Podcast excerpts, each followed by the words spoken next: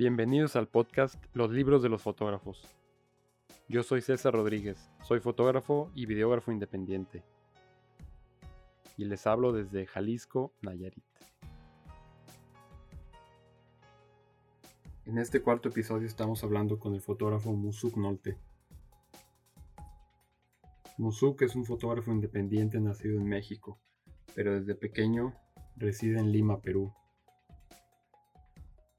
Su trabajo se desenvuelve entre lo documental, el arte y la edición. Él ha sido becario del Fondo Nacional de Cultura en México, del Masterclass del WordPress Photo en Latinoamérica y del Magnum Foundation. Él es editor de KW Ediciones, que es una plataforma independiente orientada a la edición y publicación conjunta de proyectos de autores latinoamericanos, con la cual ha editado más de 20 publicaciones. Espero que este episodio les guste y bueno, empecemos.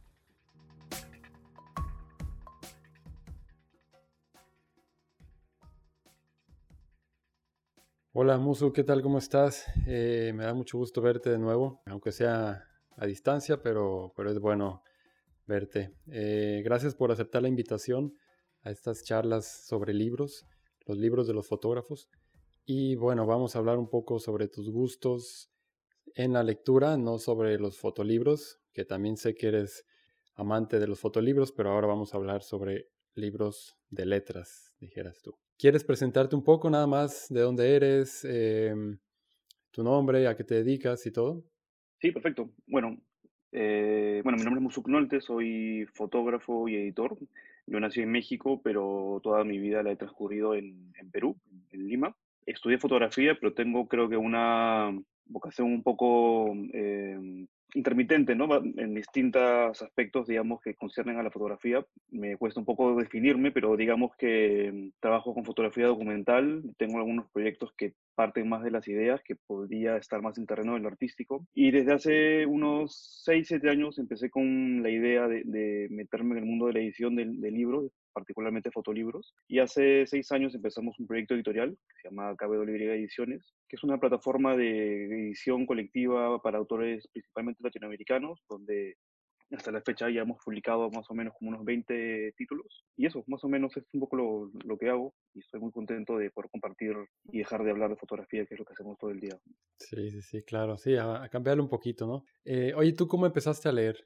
En realidad no es que tenga una historia así interesante más allá de que en el colegio, ¿no? Las lecturas propias de la currícula peruana, este, en el colegio privado, ¿no? Tienen una currícula particular, ¿no? Más autonomía, con quizás otro enfoque. Pero no, ahora cuando estaba pensando justamente sobre eso, no es hasta cuando entré a la escuela de fotografía donde comencé a tener una vinculación más especial respecto a ciertos temas, a la poesía. De hecho, como contar, por ejemplo, que, bueno, como, como todos hijos de antropólogos, sociólogos y gente de, de las ciencias sociales, eh, digamos, la, la, la, infancia ha estado muy acompañada por ese tipo de, de, no sé, de música, literatura, ¿no? De temáticas sociales, toda esta efervescencia, digamos, de la, de la política en Latinoamérica, las dictaduras, en fin, ¿no? O sea, todo esto era un poco el contexto en el cual me he creado y, bueno, y y la música, ¿no? Que ha sido fundamental, digamos, la música, cuando la, a partir de las letras que escuchas, esa ha sido un poco la literatura que ha ido como acompañando la infancia, un poco más. Pero lo que mencionaba de la escuela, que fue como, para mí como trascendental, unas clases particularmente que eran de historia de la fotografía, con un profesor crítico de arte, eh, Jorge Villacorta, que es un tipo como increíble por la cantidad de cosas que sabe y por lo impredecible que resultan sus clases, que fue dentro de las clases de, de fotografía que se habla muy poco de fotografía en general, ¿no? Pero fue, por ejemplo, que uno nos habló de, de, Baudelaire en una clase sobre lo sublime y particularmente un poema, El, el Albatros, fue creo que mi primer recuerdo ¿no? de, escuchar poesía y sentirme como emocionado por lo que estaba escuchando y como con muchas ganas de escuchar más y leer más y, y ponerse a buscar y ir a la librería y sacar el libro ¿no? y querer leerlo completo. Y eso creo que fue más o menos el punto de partida para, para formar un interés más en relación a quizás a la poesía que a la narrativa, ¿no? Entonces, tú creciste con las letras, con los libros de tu familia, pero no necesariamente con la poesía. Eran más eh, sobre temas sociales eh, y otro tipo de, géneros. ¿Y la poesía la, descubriste en esta escuela de fotografía? Digamos, sí, ¿no? Eh, digamos, el, el- el gusto o el interés o, digamos, esa fascinación por entender la poesía no bajo el denominador común que, como lo entendía antes, ¿no? Que era el poema que le escribes por el día de la madre a tu madre, o por los poemas de amor, ¿no? Y era algo que uno en la adolescencia se quiere sentir lejos, ¿no? Como, no, qué cursilería esto, pero entender, encontrar que la, que, la, que la poesía, digamos, tiene que ver más con, con este uso, digamos, de, de, la palabra a un nivel mucho más visceral o crudo, o con, no sé, con una cuestión mucho más eh, volcada al, a lo que está dentro, de, digamos, de uno, creo que fue como interesante, ¿no? Sobre todo porque es la etapa de formación donde también estaba aprendiendo fotografía, digamos, más allá de todas las cuestiones técnicas, ¿no? Digamos, las posibilidades que te podía ofrecer la, la imagen pero no, no, no, no, recuerdo, así como particularmente de, de, mi infancia, algún momento, digamos, trascendental, ¿no? Que pueda como haber ubicado en mi cabeza, ¿no? Un libro que me haya removido. Más allá, bueno, haciendo un poco de memoria, por supuesto, los cuentos que, ¿no? que, te, que te leen de niño y todas las historias, pero, pero creo que, que, eso ha sido una fase de, de formación más como conjunta, de, de todas las cosas ¿no? que tienen que ver con la, con la crianza que, que una madre o los padres pueden dar a un niño. Sí, yo recuerdo que veía la, la, poesía y siempre la relacioné con las cartas de amor en la primaria, en la secundaria, en la prepa, que el Día de las Madres escribes a, a tu mamá y todo, hasta que a mí mi abuelo me regaló dos libros, eh, Mario Benedetti y otro de Pablo Neruda. Y bueno, conocí un poco más sobre la poesía y, no leo tanto, pero como me interesa a veces cuando voy a las librerías, este, veo libritos y todo, pero no, no tengo tanto en mi biblioteca. Eh, ¿Tú aparte de la poesía, lees otras, otros géneros? Mm, sí, de, de, hecho como ensayo, eh, artículos de investigación, pero, pero creo que tiene que ver más con las cosas en las que andes trabajando en ese momento, ¿no? Particularmente. Quizás como cosas de cuentos, historias, no sé, cosas más particulares, pero novelas siempre ha sido muy esquivo y me, ha, me ha costado engancharme y acabarlas. Muy pocas novelas que he leído y me declaro un ignorante total de, digamos, de la, de la narrativa de, de, de, ese estilo, ¿no? Entonces, tú, tu, eh, tu trabajo lo ves influenciado por lo que lees, por la poesía, por los ensayos, por la no ficción? Sí, de, definitivamente. Eh, pero es difícil como da, darle como una relación directa, ¿no? A ciertas, ciertas cosas. Pero digamos, siento que en la, fotografía, que, yo considero que parte más de, del, del espacio del, del, encuentro, ¿no? De lo impredecible, de la propia práctica que hacemos nosotros, ¿no? De salir a la calle, por más que hay una historia en la cabeza, es impredecible lo que vas a encontrarte. Y creo que, que esa misma relación, digamos, de, de uno enfrentarse al, al, espacio, en, al espacio, no sé, un, no, no, no, necesariamente urbano, ¿no? Pero al, espacio, digamos, fuera de la casa, ¿no? Cuando uno sale y se pone y, y va un poco a la deriva del encuentro de situaciones, creo que es un poco la misma relación cuando uno abre un libro por primera vez, ¿no? Y eso me parecía que en la poesía, al no poder sacar, digamos, el significado literal, directo, terminaba haciendo mucha resonancia, ¿no? Con imágenes que uno siente poderosas o que, al ver luego regresar a la casa ves la imagen y hay algo que te está como generando como una pulsión, una emoción. Este es, encuentro ahí como una equivalencia, ¿no? Y siempre en los proyectos que estaba haciendo, en los viajes, siempre hay dos, tres libros ¿no? en la mochila que, que van acompañando el, el, viaje, no de una manera como, como si estuvieras haciendo un diálogo directo ¿no? con la situación o la relación, porque puede ser un libro escrito, no sé, hace 100 años, en un espacio geográfico totalmente ajeno, pero hay como un diálogo permanente, ¿no? Quizás más, no sé, a través de, de estilos o autores que sientes que están como de alguna manera resonando en lo que estás viviendo en ese momento. Oye, yo sé que, que, tú eres un amante de los fotolibros. ¿También eres algo, eres coleccionista o eres, eh, te gusta tener tu biblioteca de libros de no, no fotografía? Mm, principalmente tengo poesía, sí he tratado por tener como todo lo que sacado autores que me, que me gustan mucho, y, y, como no tengo tanta diversidad, pero de los autores que me gustan, sí tengo bastantes cosas. Aunque lo que más tengo, obviamente, es fotolibros, ¿no? Un poco por, por gusto, por interés, pero también por la, por la labor en la editorial. Es bueno tener siempre referencias a la mano, ¿no? ¿Y qué autores son los que más se repiten en tu biblioteca?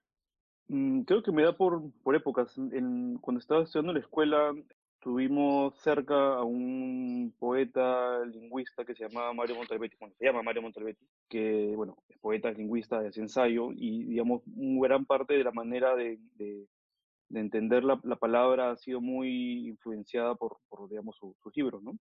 y, digamos, de él tengo como todos sus libros, ¿no? primero hasta el último. Así sean repeticiones de ediciones sacadas, no sé, en Chile, en Argentina, no sé, Colombia eh, o México, no sé, sí está como, no sé, como angustia, ¿no? De, de, tener todos, de ver cómo se ven, porque cada edición es muy particular. Después de José Watanabe, que es un poeta peruano que me gustó mucho también, bueno, tengo varias cosas. Y últimamente, como me enganché mucho en la poesía de Leopoldo María Panero, que es un poeta español, es como particular porque hay como una insistencia. Sus poemas en unos libros se parecen mucho, es como una insistencia y persecución de lo mismo, de lo mismo, de lo mismo. Pero cabe mencionar que además el, el, este personaje, bueno, no, quiero, no voy a llamar los problemas, pero tiene una condición psiquiátrica particular, ¿no? Que, que tenía esos episodios de, de, de demencia, ¿no? De, de, esquizofrenia y, y tu poesía está como entre saliendo y, ¿no? y entrando en estos estados y también es un autor como que me, me, me he enganchado y, y, siempre como que hay un libro nuevo que no tengo, me, me gusta tenerlo, ¿no? Y juntitos, sí. Este último que, que mencionaste, ¿cómo se llama el, el, autor? Leopoldo María Panero. Ahora, como lo describes, yo veo un poco de relación también con tu fotografía, con algunos proyectos. Este, no sé si precisamente como demencia, pero como que entras en algún tipo de sueño en tu fotografía, sales a la realidad, mezclas lo imaginario con, con la realidad y creo que lo, la forma en que lo describiste, veo tus fotos eh, y las puedo relacionar un poco con, con, esto, ¿no? Como dices, tal vez no sé, la influencia no está ahí directamente, pero creo que de todo lo que lees se va haciendo un, un bagaje y, y, va afectando en forma que, que, actuamos, ¿no? Sí, o sea, donde definitivamente no, no, es que me identifique particularmente con un panero, pero sí siento que hay como una, un intento ¿no? de, de, generar algún tipo de transformación de la, de la realidad, asumiendo obviamente que digamos, la fotografía documental y la fotografía en sí misma como no es la realidad, sí hay como un intento de ir un poco más allá, ¿no? es como una instancia siguiente donde lo que termina siendo la imagen es, digamos, parte de lo que está en tu cabeza y parte de lo que te ofrece el, el, la realidad, pero no, no la realidad en sí misma como, como concepto abstracto, sino como el, el espacio del encuentro, ¿no? De la vinculación con uno. Y claro, esto puede tener como ciertas, este, no sé si malinterpretaciones, ¿no? Pero como, como asumir que, que un ensimismamiento, ¿no? De que, o presumir que uno es importante y tiene cosas que decir y no y hay, que, hay que hacerle caso.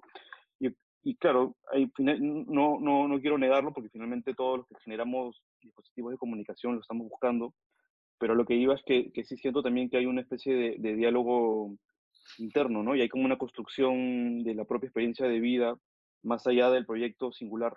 Creo que ahí hay como algo interesante, ¿no? Que, que la poesía permite generar ese, ese, ese, diálogo, ¿no? Por más que hay, los libros, los poemas tengan otras intenciones, tengan otras relaciones, digamos, temporales, históricas, eh, temáticas, hay ahí, ¿no? Como una especie de, de ping-pong. Entre palabra e imagen. ¿Tú, ¿Tú tienes algún hábito o alguna costumbre o ritual cuando estás leyendo o lees en donde, donde quiera? Creo que no tengo ningún, ningún hábito, creo que más bien mi, mi, hábito es no tener hábitos, es bastante disperso y ando haciendo bastantes cosas a la, a la vez, pero creo que no hay un día que no lea un poema, o sea, digamos, siempre hay libros como a la mano, desde, no sé, en escritorio, en la sala, en el baño, en el dormitorio, en la mochila, en el carro, entonces siempre los tiempos muertos, más allá de andar como en el teléfono, lo cual sí lo hago, conozco, eh, aparece un libro, ¿no? Y, y, le das un vistazo y basta ese encuentro efímero de 20 segundos de leer un poema para, para que seguir, ¿no? Ese, esa vinculación a través de la, de la palabra y, bueno, y del objeto del libro también, ¿no? Muy importante. ¿Y para ti qué es un libro? Me pones complicado, César. Bueno, cual, cualquier intento de definición me parece como de una manera absurdo, ¿no? Pero quizás podría decir que es un contenedor, no sé, un contenedor un, o un dispositivo de comunicación, pero siempre cualquier cosa que, que, uno, que uno pueda decir como definición va a ser insuficiente, ¿no? Quizás como la definición, ¿no? Es como para el que hace libros, ¿no? Es como varias páginas este, juntas, ¿no? Que tienen como una especie de propuesta de secuencia narrativa, eh, más allá que sea lineal o no, que tengan un lomo que los encuaderna, que los agrupa, que los junta. Pero eso me parece como una definición aburrida. ¿no? Entonces tú dirías que para ti es un contenedor. Sí, sí, como una cápsula, ¿no? Una cápsula en el tiempo, como, como algo, ¿no? Que, que, que, agrupa cosas. Eh, ¿Tu forma de lectura a través de los tiempos ha cambiado? ¿El objetivo ha cambiado? Tal vez antes leías por diversión, después por investigación, ahora no sé. Eh, ¿O siempre has seguido un mismo camino en la lectura?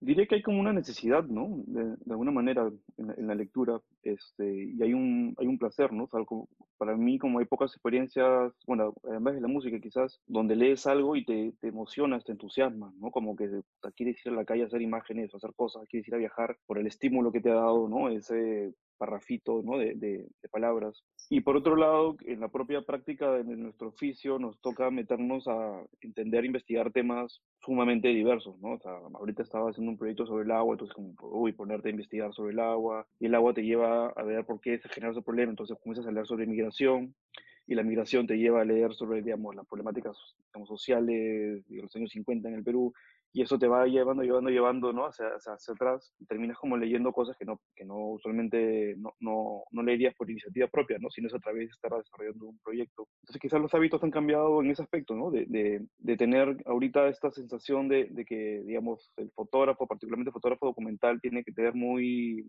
tener muchas habilidades, ¿no? Y ya no estás necesariamente trabajando con un periodista, con un investigador, no tienes un equipo, sino tú eres el, el, que está haciendo el proyecto, digamos, de una manera mucho más global, ¿no? Tienes meterte a, leer ese tipo de, documentos, ¿no? Desde cosas oficiales, aburridas, de estadística, hasta investigaciones más interesantes. ¿no? Y yo la verdad soy como tú en la novela, yo en la poesía, conozco muy poco. ¿Tú tienes alguna recomendación? Esta es una pregunta difícil porque, bueno, son gustos muy personales, ¿no? Cada quien lee lo que le importa, lo que le interesa. Pero tú tendrías alguna, alguna recomendación que darme a mí o a alguien que, que quiere leer poesía pero no ha empezado o no se anima o no encuentra cómo empezar? Mm, ¿Recomendación de, autor o recomendación en general? En, en general, autor, autora, libro, eh, como tú gustes. Sí, bueno, es que es como, mm, no es complejo porque, porque yo podría decir como este es un poeta imprescindible para cualquier persona, ¿no? Pero quizás lo lees y no te toca y no te genera nada. Pero hay un poeta que me parece que es particularmente interesante porque siento que puede eh, tocar varios intereses, que es José Watanabe, que es un poeta peruano de, digamos, de, de, abuelos y padres japoneses. Entonces hay como una influencia ahí de la, de la poesía japonesa con su propia experiencia de vida en el, lugar. Él vivía al, norte de, Lima, en Laredo. Eh, una familia de, que se dedicaba al campo, ¿no?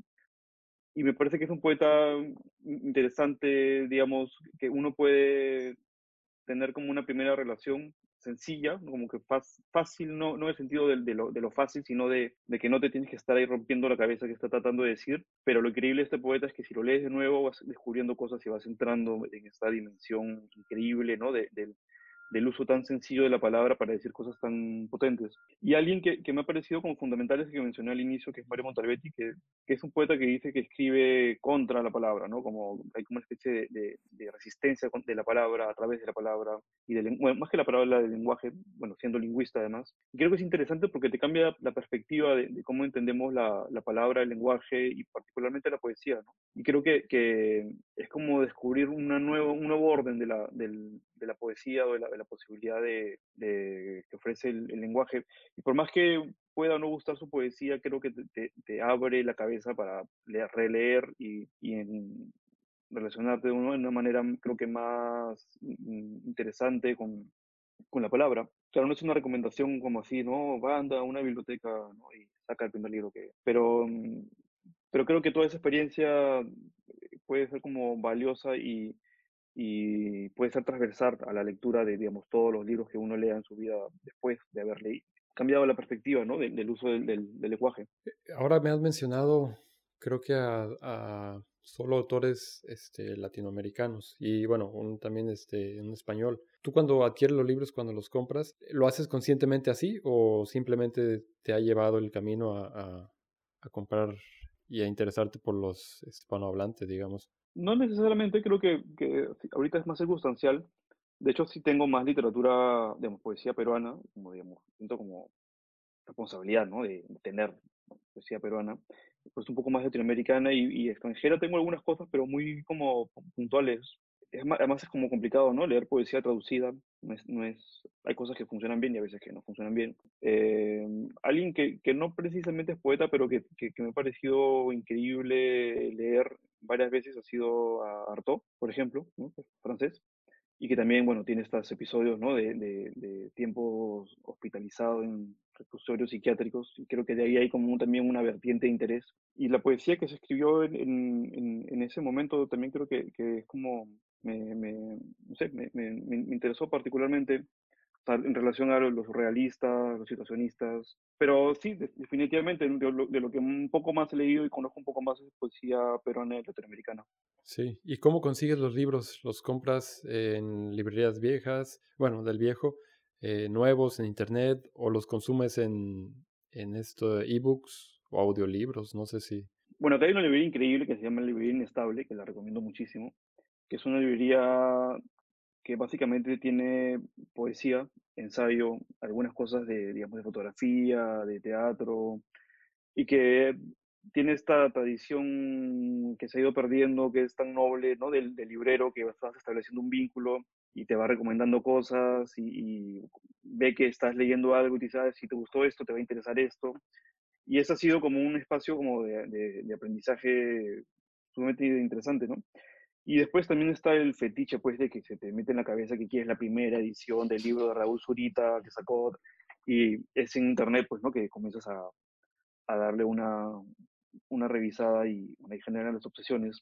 Y otra cosa que he estado haciendo mucho los últimos años, eh, que lo hago antes de dormir y de ahí eso me genera insomnio y no me puedo dormir, que son los, bueno, los audiolibros, pero también los, los las entrevistas y los, los diálogos. Particularmente hay unos que me parecen muy interesantes de, no sé si se llama diálogos o conversando con Octavio Paz, que están, bueno, todos libres en YouTube, que son como particulares porque supuestamente es un programa donde Octavio Paz entrevista gente, pero él es el que termina hablando y la gente lo termina entrevistando a él, ¿no? Pero es increíble porque son temáticas, ¿no? Y habla sobre poesía de lengua inglesa, poesía de lengua francesa, del surrealismo, eh, la guerra civil española, y más allá ¿no? de, cuestiones anecdóticas de la historia, de, digamos, de las vivencias, la cantidad de referencias que va soltando han sido también como una gran fuente de, aprendizaje y de encontrar autores. Y sí, es algo como que, definitivamente como recomiendo hacer. Véanse esos, esos capítulos de diálogo con Octavio Paz que están en YouTube gratis. Entonces tú estás todo, estás con el libro físico, con el libro audiolibro y conversaciones también por video, ¿no? Es bueno eso. ¿Y ahora qué estás leyendo? Ahora que estoy leyendo, mmm, buena pregunta. Es que, como que siempre tengo varios libros a la, a la vez, pero estuve leyendo a Raúl Zurita, que es este poeta chileno, que me parece increíble por varios motivos, pero uno como muy particular es por, por la poesía, cuando él la, la, declama, ¿no? Hay como una cadencia en la voz que es alucinante.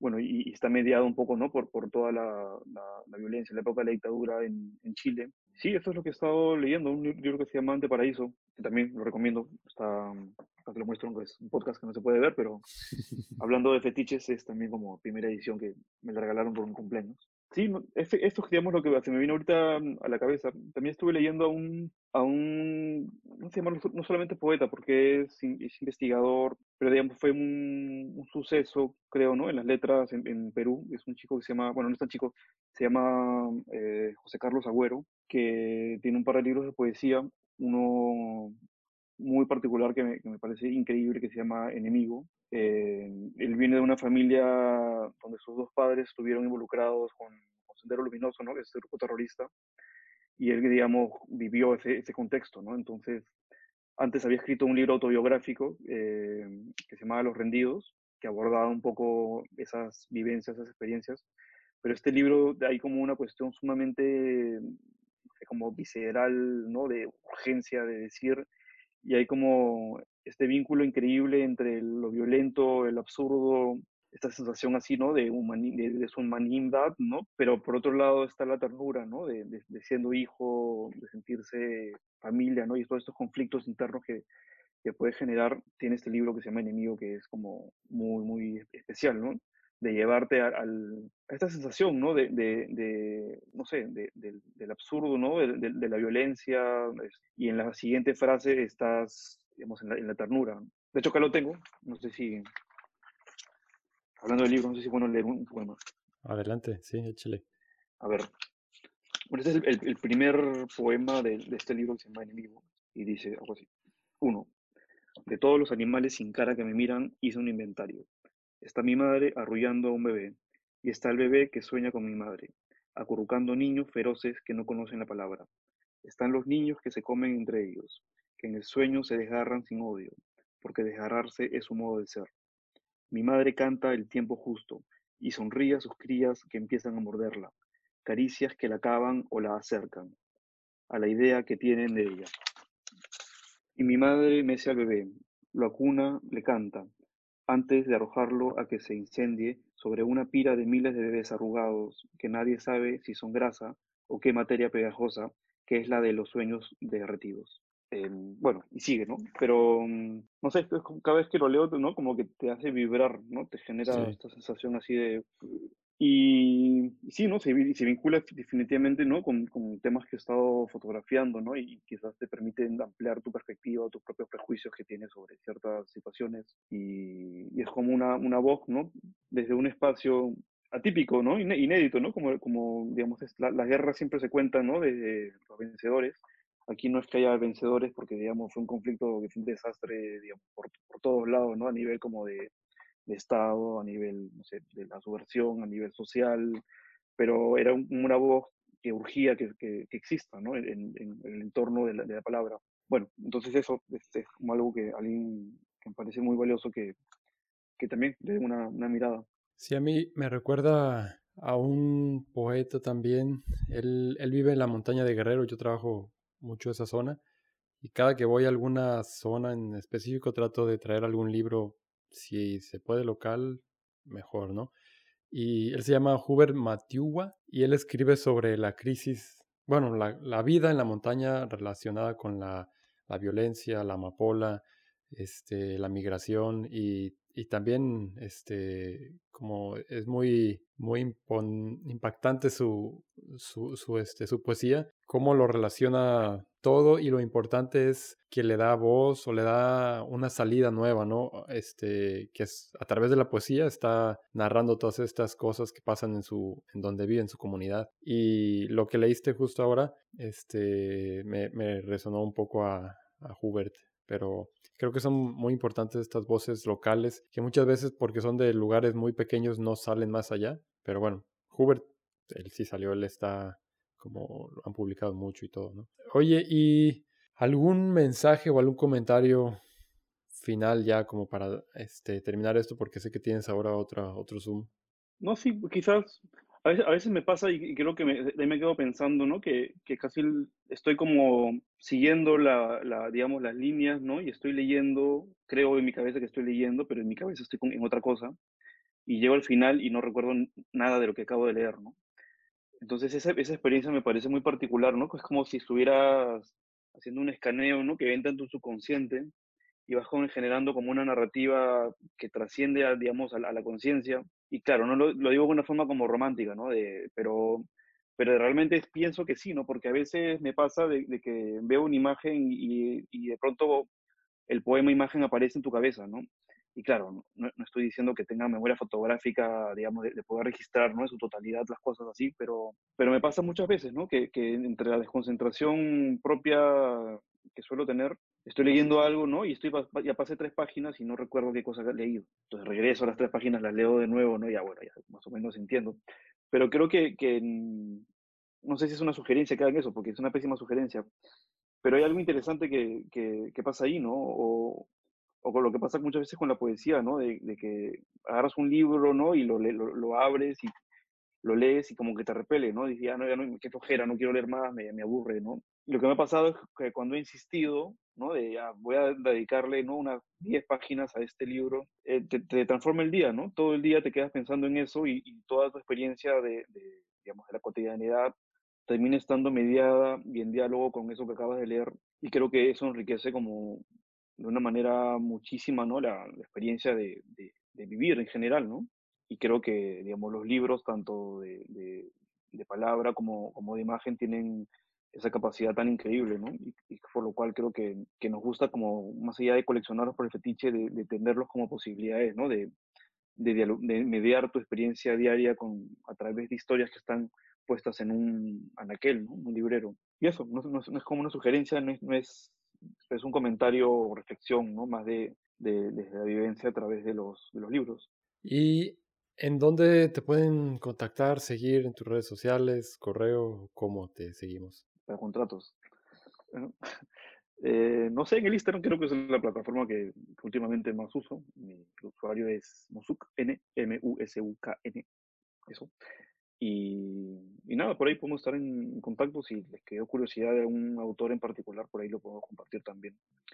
Ah, y una cosa más que, que, es una buena sugerencia. Hay una página de internet que es increíble que se llama Ubu Web, U-B-U, B larga U, que es como un repositorio alucinante de, de, manifestaciones artísticas de las más extrañas y locas que pueden por haber. Digamos, ahí está todo, ¿no? En tanto narrativa, textos, textos experimentales, poesía concreta, eh, también video, archivos. No sé, es como un, como un universo que, que si no lo conocen, se lo recomiendo muchísimo. Bueno, pues sería todo, señor. Muchas gracias por aceptar esta invitación. No, de qué. Un gusto y que sigan estos podcasts. Bueno, pues esta fue nuestra charla con el fotógrafo Musuk Nolte. Su trabajo lo pueden encontrar en Instagram, en su cuenta musukn y también en KWY-ediciones. Ahí pueden mandarle algún mensaje, comentarle alguna pregunta o alguna opinión que tengan, pues por ahí pueden contactarlo. Y si les gustó este podcast, por favor denle like, compártanlo, suscríbanse y todo lo que puedan para que tal vez poco a poco se fomente más la lectura. Yo soy César Rodríguez y nos vemos, o mejor dicho, nos escuchamos en el próximo podcast. Hasta luego y muchas gracias.